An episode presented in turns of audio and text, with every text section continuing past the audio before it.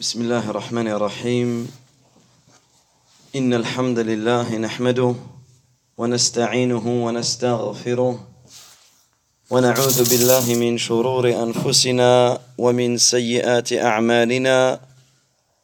من يهده الله فلا مضل له ومن يضلل فلا هادي له. وأشهد أن لا إله إلا الله وحده لا شريك له وأشهد أن محمدا عبده ورسوله صلى الله عليه وعلى آله وصحبه أجمعين. أما بعد اللهم لا علم لنا إلا ما علمتنا اللهم علمنا ما ينفعنا وزدنا علما وأصلح لنا شأننا كله. ولا تكلنا الى انفسنا طرفه عين فالسلام عليكم ورحمه الله وبركاته Donc nous vous accueillons et nous vous souhaitons la bienvenue pour ce séminaire qui se portera sur la matinée où il y aura trois interventions, Inch'Allah. Je vais commencer par le sujet quelques mérites de la science et quel effet la science, les choses que nous apprenons, doivent avoir sur notre cœur et sur l'étudiant, et bien sûr quel est le rang de la science auprès d'Allah tabaraka ta'ala.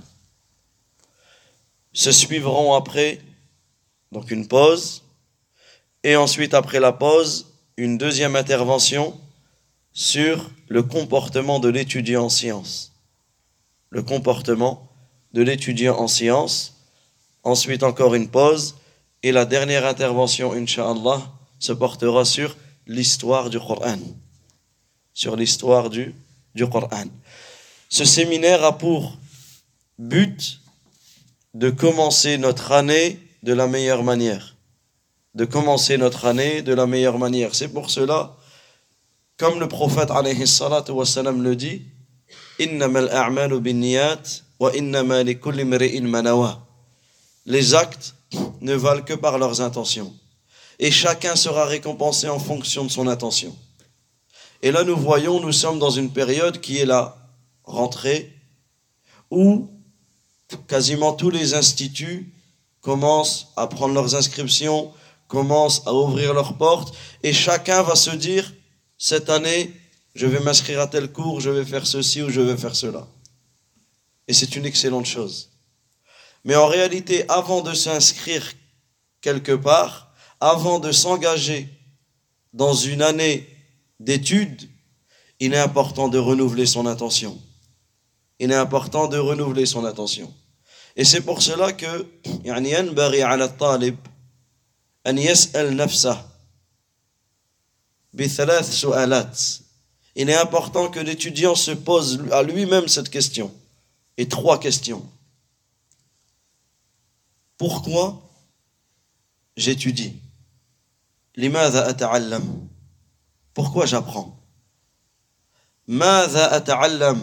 Que dois-je apprendre? Et comment dois-je apprendre? Ces trois questions en réalité seront le but, seront la ligne de conduite dans ton apprentissage. La première, limadha ata'allam, pourquoi j'apprends? Et en réalité, cette réponse, la réponse à cette question, elle peut être multiple en fonction des intentions. Certains vont apprendre pour un bien mondain. Certains vont apprendre pour une réputation, pour ceci, pour cela, pour... Mais en réalité, le but de l'apprentissage, c'est quoi? Allah, la satisfaction d'Allah, ta'ala. Et cela doit être le seul objectif. C'est de satisfaire Allah Azza wa de satisfaire son Seigneur, en ayant la connaissance de sa religion, en apprenant afin d'obtenir sa satisfaction, en apprenant afin d'obtenir la connaissance, car celui qui va connaître Allah, automatiquement va être celui qui va plus le craindre. Et celui qui craint le plus Allah Azza wa automatiquement sera celui qui va plus vouloir l'adorer et qu'il va faire le maximum d'efforts afin de se préserver contre les désobéissances. La deuxième, que dois-je apprendre? Alors il ne fait aucun doute que la science du Coran et la science de la Sunna du prophète sont les plus nobles de sciences. La science de Allah a dit et le messager d'Allah a dit. C'est pour cela que nous devons donner le maximum de nos efforts dans le fait d'apprendre le Coran et toutes les sciences qui gravitent autour du Coran. De comprendre la Sunna et toutes les sciences qui gravitent autour de la Sunna. Et lorsque l'on médite, lorsque l'on médite sur le message du Coran et sur le message de la Sunna, on trouve que le point le plus important, la science la plus importante, c'est la science de l'unicité d'Allah Azza wa Connaître Allah tabaraka wa ta'ala. Savoir comment adorer Allah Azza wa Jal. Al-fiqh. Al-fiqh al-akbar ou al-fiqh al-asghar. Le fiqh, il se divise en deux. Le grand fiqh et le petit fiqh. Le grand fiqh, c'est quoi? C'est l'aqidah la grande la compréhension, si on peut traduire mot à mot, elle va se diviser, elle va se diviser en deux. La grande compréhension et la petite compréhension. Et la grande compréhension, le grand fiqh, c'est quoi? C'est la science de la croyance. C'est-à-dire la compréhension de qui est Allah, tabaraka wa ta'ala. Et le petit fiqh, qui est la compréhension de la législation. Savoir comment prier, savoir comment se purifier, comment jeûner, comment, etc. Et, également, bien sûr, toute autre science. Ce qu'on a dit, la science la plus noble était la science du Coran et la science d'une manière religieuse, d'une manière générale, la science religieuse. Mais ensuite, sachez que toute autre science, que ce soit la médecine, que ce soit peu importe quelle science, si la personne met une bonne intention, elle sera récompensée pour son apprentissage. Si dans ton étude, que ce soit peu importe l'étude en réalité que tu fais, si ton intention est d'aider la communauté, tu seras récompensé également pour ton apprentissage. C'est-à-dire, on voit l'importance ici de l'intention dans l'apprentissage. Subhanallah, même tu apprends une science qui, d'une manière générale, tu te dis, je ne vais pas aider ma communauté avec cela. Mais si toi, tu mets l'intention ben subhanallah, tu vas être une aide énorme pour la communauté, puisqu'on a besoin de tout type de, personnes dans la communauté. On a besoin de tout le monde. Et c'est pour cela que dans ta spécificité, dans ce que tu vas apprendre, dans ce que tu vas te former, si tu mets ton intention d'aider la communauté, tu en auras une grande part. Donc c'est vraiment important de comprendre ce, cela. La science du Coran et la science de la Sunna, c'est incomparable. Il n'y a pas de comparaison possible. Par contre, ça ne veut pas dire que le musulman, il apprend que le Coran, il apprend que la religion et le reste, il est ignorant. Non. Bien au contraire. Sont-ils égaux ceux qui savent et ceux qui ne savent pas? Et bien sûr que non, qu'ils ils ne sont pas égaux. C'est pour cela que, d'une manière générale, lorsque les textes Lorsque l'on parle de la science, on parle de la science religieuse. Lorsque les textes sont venus nous vanter les mérites de la science, on parle de la science religieuse. Mais n'oubliez pas que toute autre science, si elle est accompagnée d'une bonne attention, la personne en aura également la récompense. Et la troisième des questions, c'est Comment je dois apprendre? Parce qu'en réalité, nous sommes dans une époque qui est, subhanallah, paradoxale. La science, elle n'a jamais été aussi accessible qu'aujourd'hui. Jamais. En un clic, tu télécharges Sahel Bukhari. T'as Sahih Muslim dans ta poche. Ça, subhanallah, tu aurais dit cela au siècle passé, il ne t'aurait pas cru. Tu as accès aux savants. Tu as même accès à la traduction de leurs paroles. C'est-à-dire que même personne, même quelqu'un qui ne connaît pas la langue arabe, il peut avoir un accès aux savants, aux livres des savants. Des fois, subhanallah, il y a des livres que l'on trouve en français, on ne les trouve même pas en arabe. Tu trouves le livre édité en français, tu veux le même livre en arabe, tu ne le trouves pas. Car il est très rare. C'est-à-dire que nous sommes dans une époque où la science est accessible et en même temps, il y a très peu d'étudiants. Regardez, subhanallah al-azim. Et wallah, on sera interrogé sur cela. On sera interrogé sur les efforts que nous donnons pour apprendre notre religion.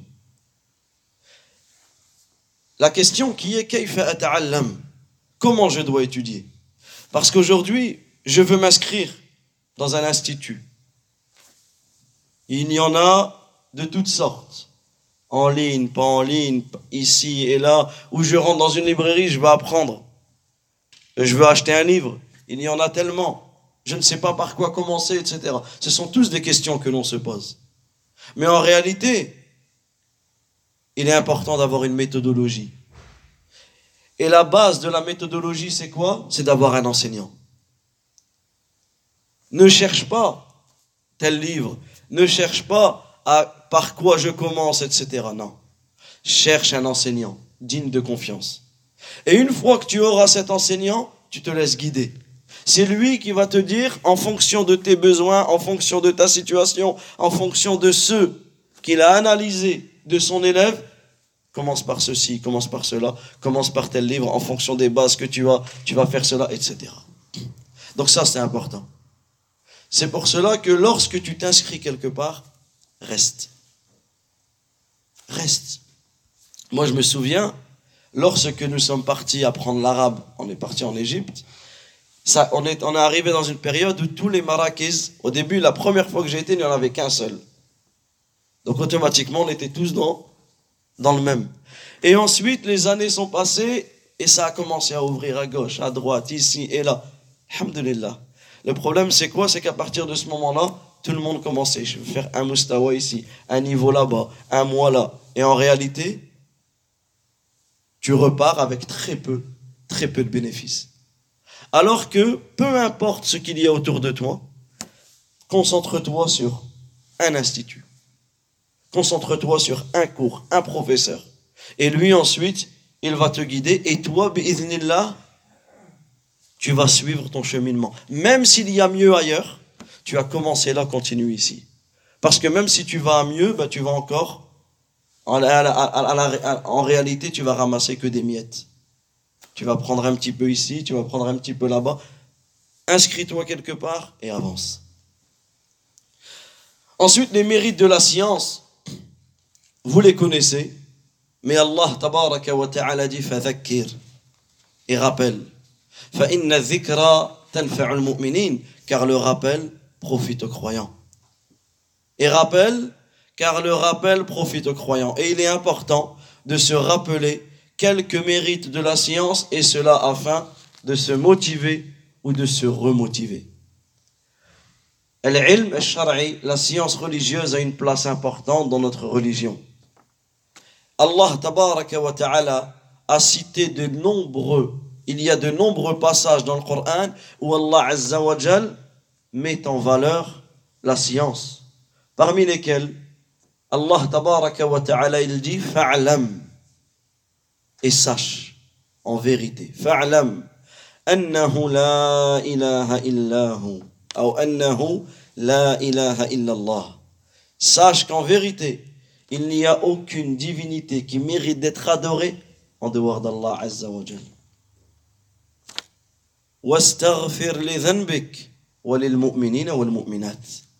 Sache qu'en vérité, il n'y a aucune divinité qui mérite d'être adorée en dehors d'Allah Azzawajal et implore le pardon pour ton péché, pour les croyants et pour les croyantes. On voit dans ce verset qu'Allah Azzawajal il a commencé. Le verset par quoi?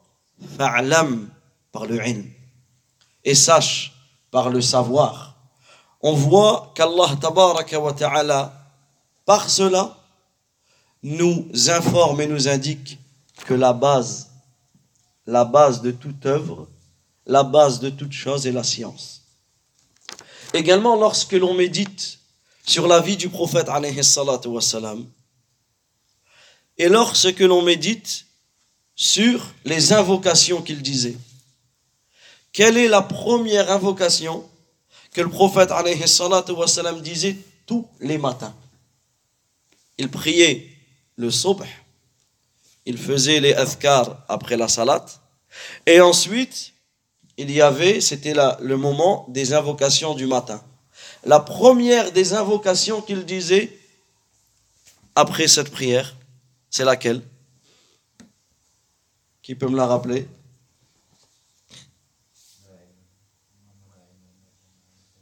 Ça, ça fait partie des, des, des après salat.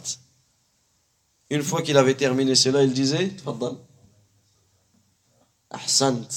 Allahumma inni as'aluka ilman nafi'a wa rizqan tayyiba wa amalan mutaqabbala. Il disait le prophète alayhi salatu wa salam, Oh Allah, je te demande une science utile, une bonne subsistance et un acte accepté, agréé. Trois choses qui sont en réalité les trois buts quotidiens du musulman. Premièrement, retenez cette invocation. Trois phrases très simples. Allahumma inni as'aluka ilman nafi'a wa rizqan tayyiba wa amalan mutaqabbala ou amalan saliha fi riwaya. Oh Allah, je te demande une science utile, une bonne subsistance et un acte, une œuvre agréée. Ces trois choses sont les buts journaliers quotidien du musulman. C'est-à-dire que dans ta journée, tu te dois d'acquérir ces trois choses. Premièrement, en les demandant. Tu te dois de les demander à Allah Azza wa Mais est-ce que ça suffit de demander à Allah la science? Et je n'apprends pas Non. Tu places ta confiance en Allah Azza Azzawajal et tu fais les causes. Et la première chose que tu demandes, la première chose que le prophète wassalam, a demandé, c'est l'ilm, la science. Mais pas n'importe quelle science. L'ilm la science utile. Parce qu'une personne peut être savante dans un domaine, mais en réalité, elle reste ignorante dans sa religion. Donc ici, ce n'est pas toute science qui est utile. Il y a des sciences qui il y a une règle dans la religion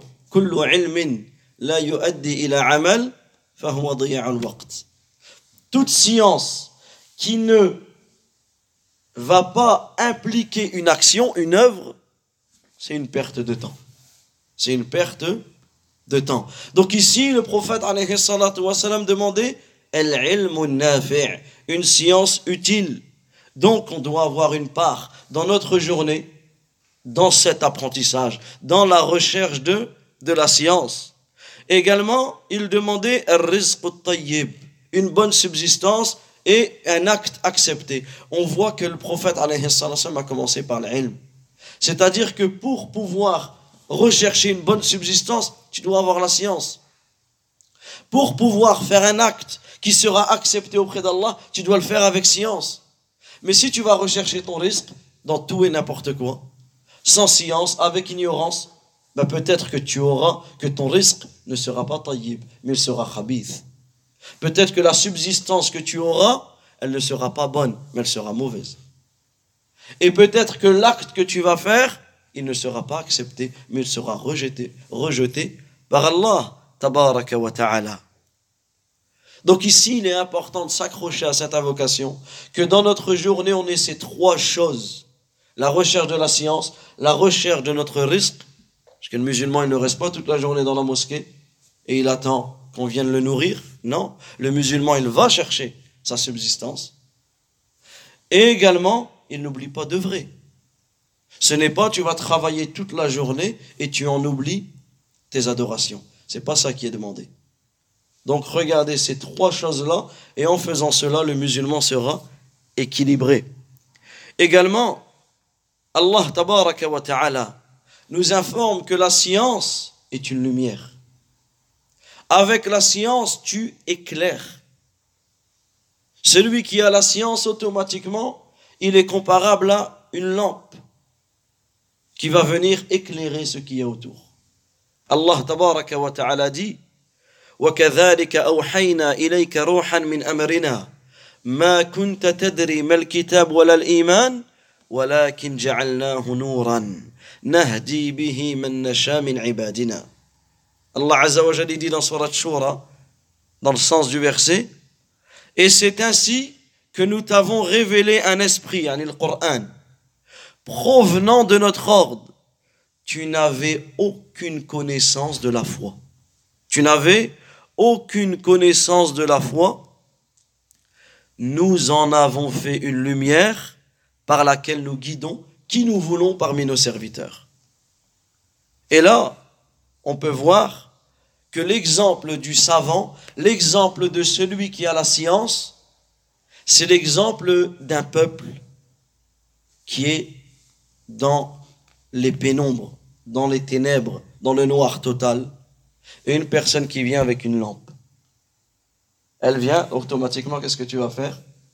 Tu vas la suivre. Et avec cette lampe, ah, là il y avait une épine, et là il y avait un trou, et il va te faire esquiver, éviter toutes les embûches. C'est ça le rôle du savant. Et c'est ça le rôle du chef de famille également. Que tu aies des enfants. Peux-tu rester ignorant et emmener ta femme et tes enfants et les faire tomber dans le premier trou qui vient et les faire piquer par la première épine qui sort? Que tu habites chez tes parents Que tu habites seul, en colocation, peu importe en réalité. Si toi tu as la science, tu vas être une lumière qui va éclairer et bi'iznillah, les gens te suivront dans le bien et tu prendras une part énorme et une récompense considérable. Également, il y a énormément de textes, énormément de textes qui nous prouvent les mérites de la science. Nous en citons encore quelques-uns et, et nous passons. Parmi les textes énormes qui nous prouvent l'immensité de la place du ilm, de, la science qu'a auprès d'Allah Azza wa le verset où Allah tabaraka wa ta'ala nous cite les plus grands des témoins, les plus grands des témoignages. Allah Azza wa il dit Shahid Allah. Allah atteste. Annahu la ilaha illahu qu'il n'y a aucune divinité qui mérite d'être adorée en dehors de lui. Qui atteste de cela? Allah. Wal malaika, ainsi que les anges. Wa ulul ilm, ainsi que les gens de science. Regardez la place qu'Allah wa ta'ala a mis à ulul ilm, aux gens qui ont la science. Shahid Allah la ilaha illahu wal malaika وأولو العلم قائما بالقسط لا ilaha illa huwa al-azizul hakim.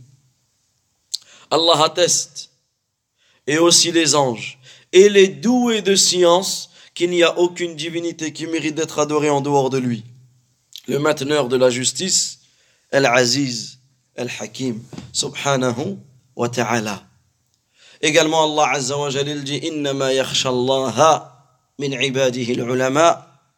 dans le sens du verset, certes, Seuls les savants craignent Allah Azza wa Jal. Seuls les savants parmi ses serviteurs ou ceux qui craignent véritablement Allah, ce sont ces serviteurs savants qui ont reçu la science.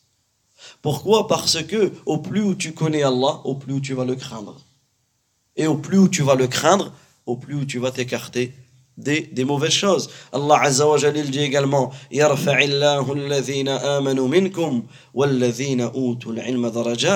Allah élèvera en degrés ceux d'entre vous qui ont cru et ceux qui ont reçu le, savoir. Également dans la sunna du prophète alayhi nous trouvons la valeur de la science. Écoutez cette histoire magnifique que nous relate Kathir ibn Qais.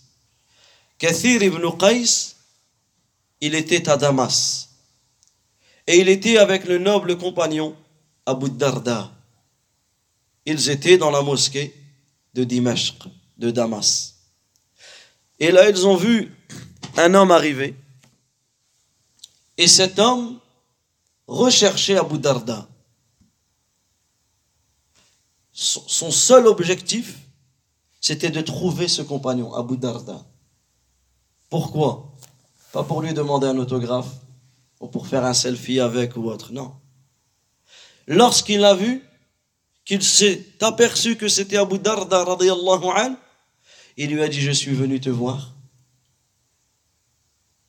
Et je suis venu de Médine. imaginez la route entre Médine et Damas. Et on suppose qu'il est venu à pied, même s'il est venu en, chameau ou autre, la distance est énorme. Et lui dit, je suis venu pour une seule chose, pour rien d'autre. Je n'ai aucun autre besoin que ce que je vais te demander. Il lui a dit, tafaddal. Il lui dit, j'ai entendu que tu rapportais un hadith du prophète sallallahu alayhi wa sallam. Il lui dit, je vais l'entendre de ta bouche. Et écoutez le hadith qui rapporte. Regardez, subhanallah, al-munasaba, le, le, subhanallah, la, la chose qui est entre les deux. Il dit, j'ai entendu le messager d'Allah, sallallahu alayhi wa sallam, dire, Man salaka tariqan, yatlubu fihi ilman, sahhalallahu lahu tariqan ila al-jannah celui qui emprunte un, chemin par lequel il recherche la science, Allah Azza wa lui facilitera le chemin du paradis. Regardez, subhanallah. Et wallahi, ce hadith-là, à chaque fois que tu es prêt à venir en cours, ou que tu es prêt à ouvrir un livre, ou que tu es prêt à te déplacer pour apprendre la science, souviens-toi de ce hadith. À chaque fois que, bon, j'y vais, j'y vais pas je suis fatigué. Ouais, mais si j'y vais maintenant, je travaille ce soir, j'aurai plus le temps de faire la sieste, j'aurai plus le temps de me reposer. Oui, mais ceci, oui, mais. Vous avez vu toutes les. les 36 000 choses qui viennent en même temps dans notre tête avant d'aller à un cours? Quand il y a un match ou quand il y a. Peu importe, ça, on se les pose pas ces questions. C'est vrai ou pas? Il y a des questions qui viennent que quand je dois aller à la mosquée. Quand il y a même une réunion de famille où on sait qu'il y aura des, des, bons aliments, etc., on n'y pense pas à cela. On est prêt à rester même toute la nuit. Mais là, quand c'est un cours, quand c'est un dars, des fois c'est une conférence qui dure 30 minutes, 35 minutes, on se pose 36 000 questions. C'est pas pour rien. Donc regardez le prophète il dit Man salaka tariqan ilman al-jannah. Celui qui prend un chemin par lequel il recherche la science, Allah Azza wa lui facilitera le chemin du paradis. Malaika la rida. Et certes les anges étendent leurs ailes par satisfaction envers l'étudiant en science pour ce qu'il fait. Imaginez que l'étudiant en science, peu importe où il va, peu importe dans tout le chemin qu'il fait, les anges étendent leurs ailes par satisfaction envers lui.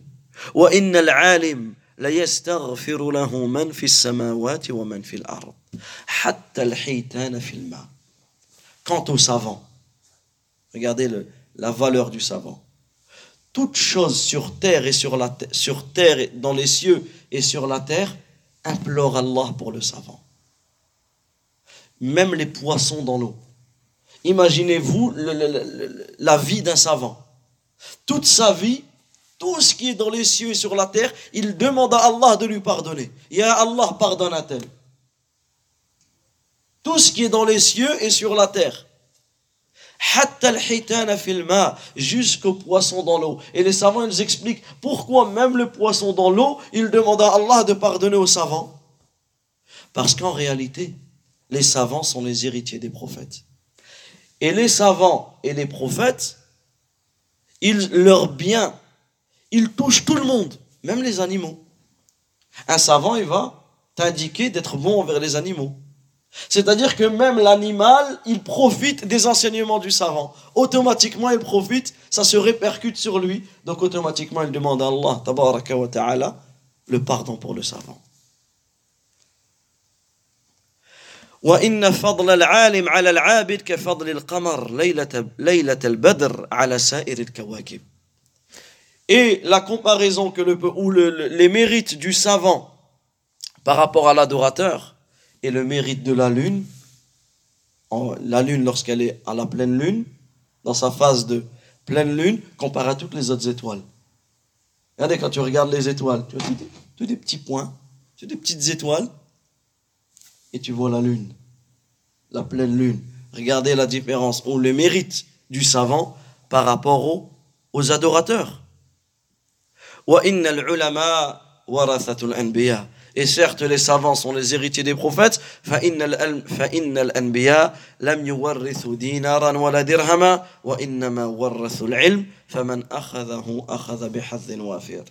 et certes les savants sont les héritiers des prophètes, et certes les, les prophètes n'ont laissé en héritage ni dinar, ni dirham.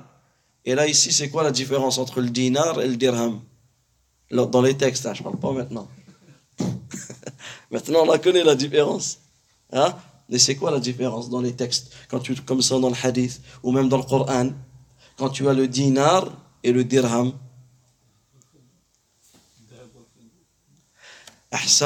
Le dinar, c'était les pièces d'or. Et le dirham, c'était les pièces d'argent. D'accord là la différence. Et c'était la monnaie qui était au temps du prophète, alayhi salatu donc certes les, certes les savants sont les héritiers des prophètes et les prophètes n'ont laissé en héritage ni dinar ni dirham, mais ils ont laissé la science. Celui qui l'apprend aura pris une énorme part. Celui qui recherche la science aura une énorme part de l'héritage des prophètes. Imagine maintenant, imagine un instant, on te dit, quelqu'un est mort dans le quartier et il t'a laissé son héritage. Il t'a laissé une belle part de son héritage. Subhanallah. Ça y est, le sourire y revient. Tu regardes ici, on ne parle pas de l'héritage de d'un tel ou d'un tel, non. On parle de l'héritage des prophètes, de l'ensemble des prophètes, de Adam jusqu'à Muhammad sallallahu alayhi wa sallam. Donc une grande part de cet héritage, c'est la science.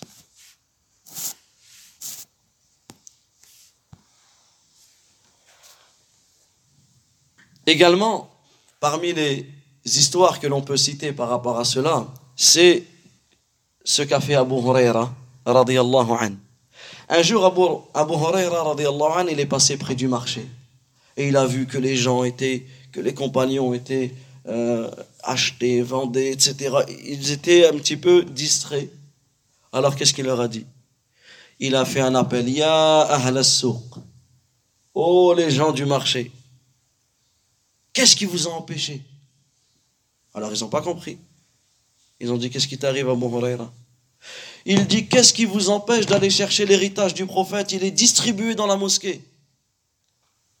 Pourquoi vous êtes là alors que l'héritage du prophète est distribué dans la mosquée? Alors ils ont délaissé tout ce qu'ils faisaient. Et ils sont partis dans la mosquée. Et ils ont vu dans la mosquée que lui lisait le Coran, lui, il se souvenait du halal et du haram. Lui, il se rappelait d'Allah, tabaraka wa ta'ala. Ils sont revenus voir Abu Huraira. Ils lui ont dit, Wayhak. Pourquoi tu nous as dit ça On n'a rien trouvé dans la mosquée. Il leur a dit, vous avez vu quoi on a juste vu que ceux qui apprenaient le Coran, ceux qui se rappelaient du halal, du haram, ceux qui se rappelaient d'Allah, ceux qui faisaient cela, mais on n'a pas trouvé l'héritage du prophète. Alayhi salatu wassalam. Eux, ils pensaient que c'était un héritage mondain. Alors il leur a dit, c'était ça. C'est ça l'héritage. يعني ذاك ميراث النبي ذاك ميراث محمد صلى الله عليه وسلم C'est ça l'héritage du prophète عليه الصلاة والسلام Et ensuite il a dit فإن الأنبياء لم يورثوا دينارا ولا درهما وإنما ورثوا العلم Certes, les prophètes n'ont laissé en héritage ni dinar ni dirham, mais ils ont laissé la science. Mais ils ont laissé la, la science. Également parmi les grands hadiths qui nous prouve la valeur de la science, c'est le hadith de Muawiyah, radiyallahu anhu, où le prophète sallallahu alayhi wa sallam dit Man yuridullahu bihi khayra, yufaqihu fi din. Celui à qui Allah azza wa veut du bien, il lui donne la compréhension de la religion. Donc là, on attire un point important, c'est qu'il est important de donner le maximum d'efforts dans la compréhension de ce que l'on apprend. Celui à qui Allah Azza wa veut du bien, il lui donne la compréhension de la religion. Cheikh Ibn Baz, rahmatullahi alayhi, à chaque fois qu'il citait ce hadith, qu'est-ce qu'il disait? Wala hawla wala quwwata illa. Il disait, parce qu'on peut, ce hadith, on le comprend aussi à l'inverse. Celui à qui Allah ne veut pas de bien, il ne lui donnera pas la compréhension de la religion. Ça veut dire que celui qui ne fait pas ses efforts pour rechercher la science, qu'il se pose la question. Parce que c'est un signe qu'Allah ne lui veut pas le bien. Alors que celui qui donne le maximum d'efforts dans la recherche de la science, il rentre dans ce hadith celui à qui Allah veut du bien il lui donne la compréhension de la religion et là pour celui qui a étudié un minimum la langue arabe, il va trouver Man bihi khayran. Ce mot khayran, il est. Il est indéfini. Ça veut dire quoi? Ça veut dire que Man bihi khayran, celui à qui Allah veut du bien, n'importe quel bien, tout le bien. Le fait que ce mot n'a pas été défini, celui à qui Allah veut le bien. Non celui à qui Allah veut du bien. Et lui donne, et lui donne la compréhension de la religion. Ensuite, nous allons aborder un sujet capital. Quels sont les effets de la science sur le cœur de l'étudiant en sciences Quels sont les effets de la science? Quels sont les effets des sourates que tu as appris sur ton cœur? Sur ta vie Quels sont les effets des hadiths que tu as entendus, que tu connais? C'est quoi les effets qu'ils doivent avoir sur ta vie? Certains vont vivre avec le Coran comme s'ils n'avaient pas le Coran. Il n'y a aucune différence entre eux avant leur apprentissage et après. Certains vont vivre avec les hadiths comme s'ils ne les avaient pas. Il n'y a aucune différence entre eux avant leur vie sans avoir étudié la science, sans avoir connu la religion, et après. C'est les mêmes. Les mêmes dans leurs paroles, les mêmes dans leur manière d'être, les, mêmes dans leurs euh, disputes, les mêmes dans ceci, dans cela. Et là, on trouve qu'il y a un réel problème. Pourquoi? Parce qu'automatiquement, la science que tu as, le plus grand objectif de la science, c'est quoi? Al-amal. C'est l'application de cette science. C'est pour ça qu'on apprend. En réalité, on se pose la question, pourquoi on apprend le Coran? Si on réfléchit réellement, pourquoi je répète et je répète et je répète et j'apprends et je révise et je l'ai oublié et je reviens et je... Pourquoi? Est-ce que le fait d'apprendre le Coran est la même chose pour les hadiths du prophète Pourquoi j'apprends et j'étudie les paroles du prophète C'est quoi le but en réalité? Est-ce que dans le fait de connaître tout le Coran ou tout Sahih al-Bukhari ou Sahih Muslim ou les, les Kutub Sitta, est-ce que dans le fait de connaître ces textes-là, c'est une finalité en soi? Non. Le fait d'apprendre le Coran, c'est ce qu'on appelle une wasila, un moyen. Le fait d'apprendre les hadiths, c'est une wasila, c'est un moyen. C'est pas une fin en soi.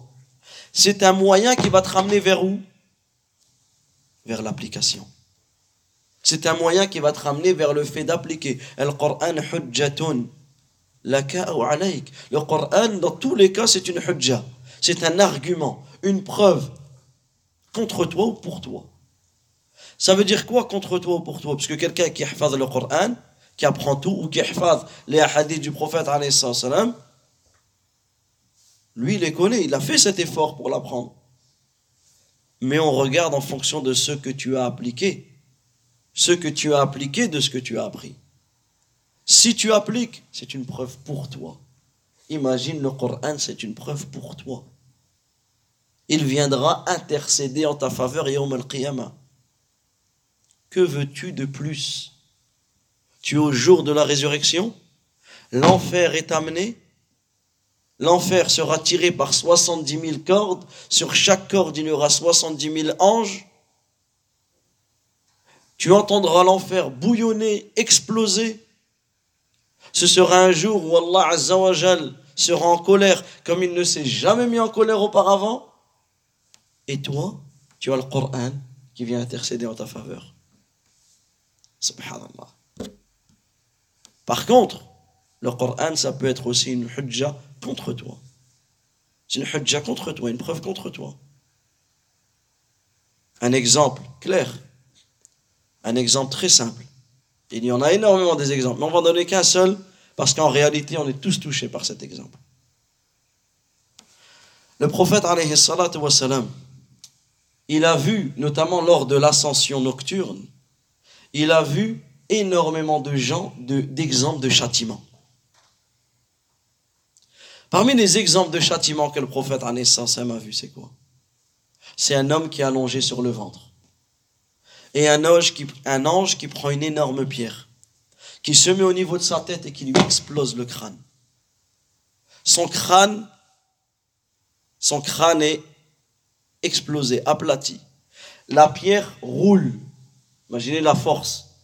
La pierre roule. L'ange va rechercher la pierre. Allah Azza wa il remet une nouvelle tête à cette personne et ainsi de suite. Il lui écrase la tête. Une nouvelle tête, lui écrase la tête. Une nouvelle tête, il lui écrase la tête. Une nouvelle tête, jusqu'à Yom al-Qiyamah. Le prophète, très intrigué par cette scène, a demandé à Jibril, quelle est la situation de cette personne. Qu'est-ce qu'il lui a dit dans le sens du hadith? C'est une personne qui dormait pendant les heures de prière et qui lisait le Coran mais le réfutait. Et les savants disent, regardez le lien entre les deux. Quelle est la plus grande réfutation du Coran que de dormir pendant les heures de prière Et on prend l'exemple du Fajr. On prend l'exemple de la prière du Fajr. Comme j'ai dit, c'est un exemple qui nous touche tous. J'ai beau apprendre, Masha'Allah, en Hafs, en Warsh, en Shu'ba, en ceci. je peux apprendre avec la plus belle des voix, le plus beau des. Mais il est où mon tajwid quand je suis en train de, dormir? Elle est où Toutes les qira'at que j'ai, toutes les riwayat, tous les turuqat, elles sont où lorsque je suis en train de dormir alors que les musulmans sont prosternés à la mosquée et moi j'habite à côté des mosquées et je suis en train de dormir? Il est où l'application du Coran dans cela?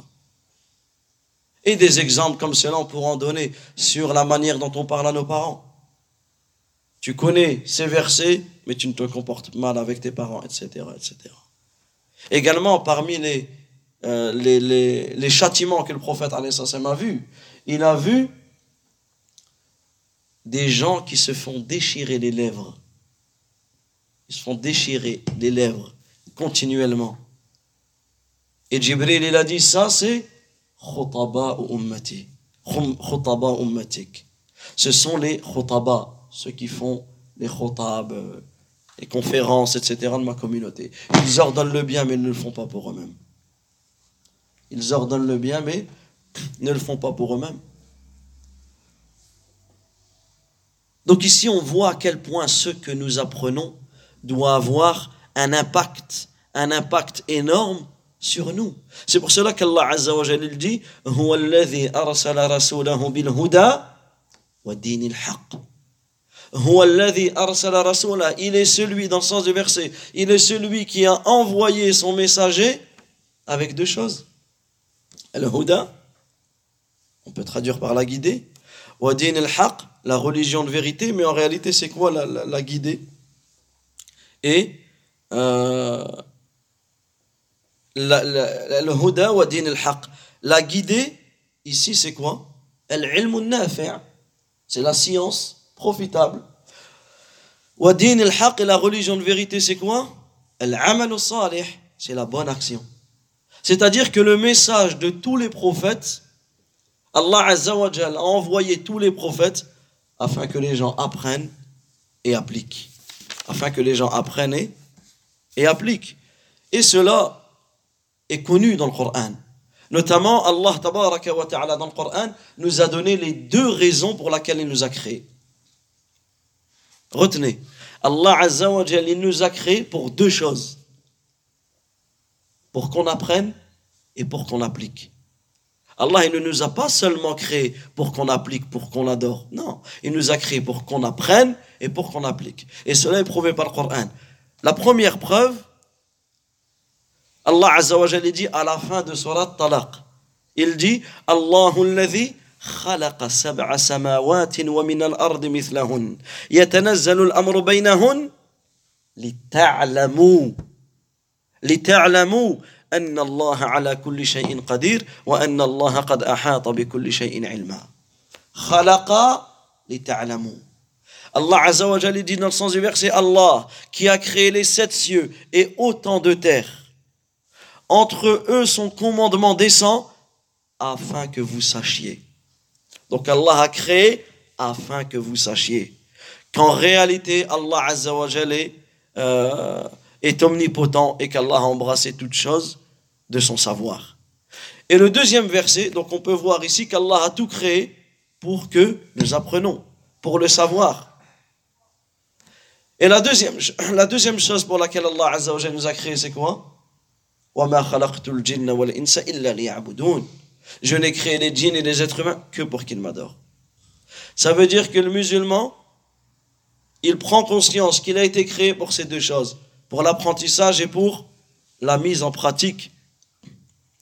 Parce que celui qui apprend mais ne met pas en pratique, comment Allah Azza l'a qualifié dans le Coran? Al-Mardoubu alayh.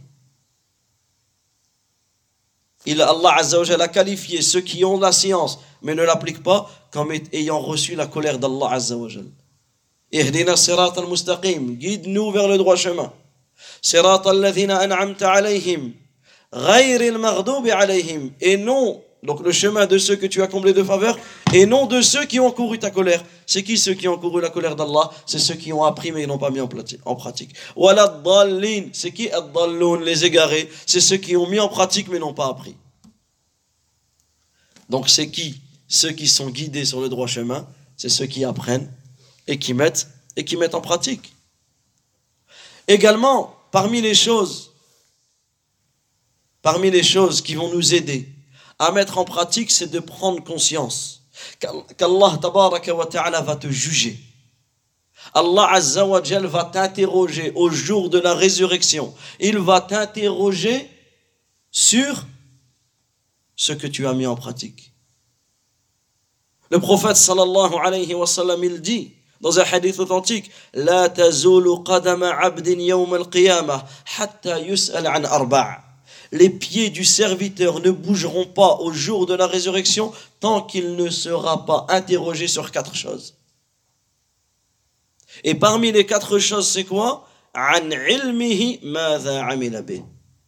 Sur sa science, qu'est-ce qu'il a œuvré avec ce qu'il a appris? Qu'est-ce que l'on va dire devant Allah sur cela yawm al-qiyamah? Écoutez Abu Darda. Souvenez-vous d'Abu Darda, celui qui a, qui a ramené le hadith, qui a rapporté le hadith, pardon, que l'on a cité tout à l'heure. Qu'est-ce qu'il disait? Il disait Je crains. Je crains. Regardez la, la peur qu'il avait Abu Darda, an. Il dit Je crains. Et Abu Darda, c'est qui?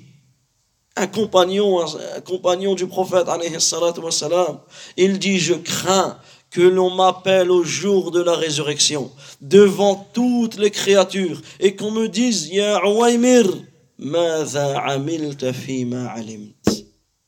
il dit, j'ai une énorme peur, je crains que l'on m'appelle devant toutes les créatures au jour de la, résurrection, et qu'on me dit, qu'as-tu œuvré avec ce que tu as appris? Regardez sa crainte, subhanallah, al-azim. C'est pour cela que nous devons prendre conscience que nous serons interrogés. Yawm al-qiyamah. Nous serons interrogés yawm al-qiyamah. Et notamment sur l'application de la science.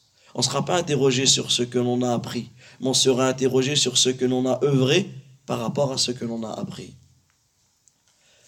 C'est pour cela que le musulman doit vivre entre la crainte et, l'espoir. Euh, Abu, Abu il disait J'ai rencontré plus de 30 compagnons. Ils avaient tous peur de tomber dans l'hypocrisie. Ils avaient tous peur de tomber dans, dans l'hypocrisie. Également, Allah Azza wa Jalla il dit وَالَّذِينَ يُؤْتُونَ مَا أَتَوْا وَقُلُوبُهُمْ وَجِلَةٌ أَنَّهُمْ إِلَى رَبِّهِمْ رَجِعُونَ Dans le sens du verset, ceux qui donnent, ceux qui donnent ce qu'ils donnent, tandis que leur cœur est plein de crainte à la pensée qu'ils doivent retourner à leur Seigneur. Aïcha anha, lorsqu'elle a entendu ce verset, ceux qui donnent ce qu'ils donnent, ou ceux qui font ce qu'ils font, alors que leur cœur est plein de crainte à l'idée de revenir vers leur Seigneur. Elle a dit de qui Allah Azzawajal parle? Est-ce qu'il parle des voleurs, de ceux qui boivent l'alcool, etc. On pourrait le comprendre comme ça ils font des choses, mais ils ont peur de revenir à leur Seigneur. Donc elle a posé la question au prophète, il a dit là, Ya bint Siddiq, Ya ibn Siddiq. Il a dit non aux filles du, euh, de Siddiq, de, de, du véridique. Il dit Walakinnahum alladhina yasumun, wa yusallun, wa yatasaddaqun, wa yakhafuna alla yutaqabbala minhum. Il dit mais c'est ceux qui prient, ceux qui jeûnent, ceux qui font les sadaqas, mais ils ont peur qu'Allah Azza wa Jal n'accepte pas de eux. Ils ont peur qu'Allah Azza wa Jal n'accepte pas leurs œuvres. Ce sont eux qui se précipitent dans le bien. Regardez comment le musulman il doit vivre. Également Allah Azza wa Jal il dit وإذ يرفع إبراهيم القواعد من البيت وإسماعيل ربنا تقبل منا Allah Azza wa Jal il nous donne la situation, il nous décrit la situation du prophète, du prophète Ibrahim et du prophète Ismaïl. Qu'est-ce qu'ils étaient en train de faire comme œuvre? Ils construisaient la Kaaba. Que veux-tu de plus? Tu construis la Kaaba. Mais en plus de cela, qu'est-ce qu'ils font? Rabbana minna. Oh Allah, accepte de nous. Oh Allah, accepte de nous. Un des, un, des pieux prédécesseurs, lorsqu'il a lu ce verset, il a pleuré. Il a pleuré, il a pleuré, il a dit Ya Khalil ar-Rahman. Oh Khalil, oh. Et puis il s'adresse à Ibrahim. Il dit Tu construis, tu, tu édifies les bases de la Kaaba et tu as peur qu'Allah Azza wa n'accepte pas de toi, que dire de nous? Que dire de nous, subhanallah al-azim? Les toutes, les toutes petites actions que nous faisons, nous faisons comme si elles étaient déjà acceptées auprès d'Allah Azza wa Ibrahim alayhi salam construit la Kaaba et demande à Allah tabaraka wa ta'ala. Également parmi les choses qui vont nous aider à appliquer la science que nous apprenons, c'est que le Coran et la Sunna sont remplis de menaces à l'encontre de celui qui, qui n'applique pas ce qu'il apprend. Allah Azza wa Jalil dit Ya ayyuhalladhina amanu lima taqulun ma la taf'alun kabura maqtan 'inda Allah an taqulu ma la taf'alun dans le sens du verset Ô vous qui avez cru pourquoi dites-vous ce que vous ne faites pas C'est une grande abomination auprès d'Allah que dire que de dire ce que vous ne faites pas. Également, Allah tabaraka wa ta'ala, il dit تأمرون الناس بالبر وتنسون أنفسكم يعني تنسون أنفسكم بالعمل به Commandez-vous aux gens de faire le bien et alors que vous oubliez alors que vous oubliez vous-même, comment on peut s'oublier nous-mêmes en ne pas appliquant ce que nous apprenons? Alors que vous récitez le livre, êtes-vous dépourvu de raison? Également, le prophète sallallahu alayhi wa sallam nous dit dans un long hadith, le jour de la résurrection, on fera venir un homme. Imaginez-vous cette scène, billah. On fera venir un homme et on le jettera en enfer. Ses entrailles sortiront de son ventre. Et il tournera autour d'elle comme l'âne tourne autour de sa meule. Alors les habitants de l'enfer, ils vont se rassembler et ils vont regarder cette personne ils vont reconnaître cette personne. Ils vont lui dire Qu'as-tu donc? On te connaissait, toi, tu ordonnais le bien. Tu ordonnais le bien et tu réprouvais le blâmable. Tu étais quelqu'un qui était connu pour conseiller les gens, etc. Pour avoir la bonne parole. Qu'est-ce qu'il dira à cette personne? Il dira certes, j'ordonnais le convenable, mais je ne le faisais pas. Je réprouvais le blâmable, mais je le faisais. Subhanallah al-Azim. Je le commettais. Et les versets, les hadiths allant dans ce sens sont nombreux. C'est pour cela qu'une des plus belles invocations qualifiée par Cheikh al-Islam ibn Taymiyyah c'est une invocation qui a été faite euh, par un des pieux prédécesseurs où il disait Allahumma inni a'udhu bik an yakuna ahadun as'ad bima 'allamtani minni wa a'udhu bik an akuna 'ibratan li ghayri Oh Allah, je me réfugie auprès de toi contre le fait qu'une personne soit plus heureuse que moi dans ce que tu m'as enseigné. Regardez là. Je me réfugie auprès de toi contre le fait qu'une personne soit plus heureuse que moi dans ce que tu m'as enseigné. C'est-à-dire que c'est possible que toi, tu as la science, que tu vas l'enseigner, et les gens vont appliquer ce que tu leur as enseigné alors que toi, tu ne l'appliques même pas. donc, automatiquement, ils seront plus heureux que toi. Et ensuite, il demandait, euh, et je recherche protection près de toi contre le fait d'être une morale pour autrui. C'est-à-dire faut demander à Allah Azzawajal la protection contre le fait d'être une morale pour autrui, contre le fait de dire Ah, t'as vu un tel? Wallah, il connaissait le Coran, il faisait ça, il faisait ça, il faisait ça, et arrêter la salade. Lui, il connaissait ça, il faisait ça, c'était un tel, c'était un tel, et il a commis la fornication. C'était un tel, c'était un tel, c'était un tel, et ceci et cela. T'as vu, quand tu es une morale pour quelqu'un, Wallah, faut demander à Allah Azzawajal de ne pas être une morale pour autrui. Également parmi les choses, et on va, Inch'Allah, il nous reste quelques minutes, quatre minutes, Inch'Allah. Parmi les choses importantes qui vont nous aider à appliquer, c'est de savoir la grande récompense de l'application. La grande récompense que tu auras au jour de la résurrection si tu œuvres avec ce qu'Allah Azzawajal euh, t'a donné comme science. Allah dit dans le sens du verset quiconque mâle ou femelle fait une quiconque homme ou femme fait une bonne œuvre tout en étant croyant, nous lui ferons vivre une bonne vie. Nous lui ferons vivre une bonne vie et nous le récompenserons certes en, en fonction des meilleures de ses actions.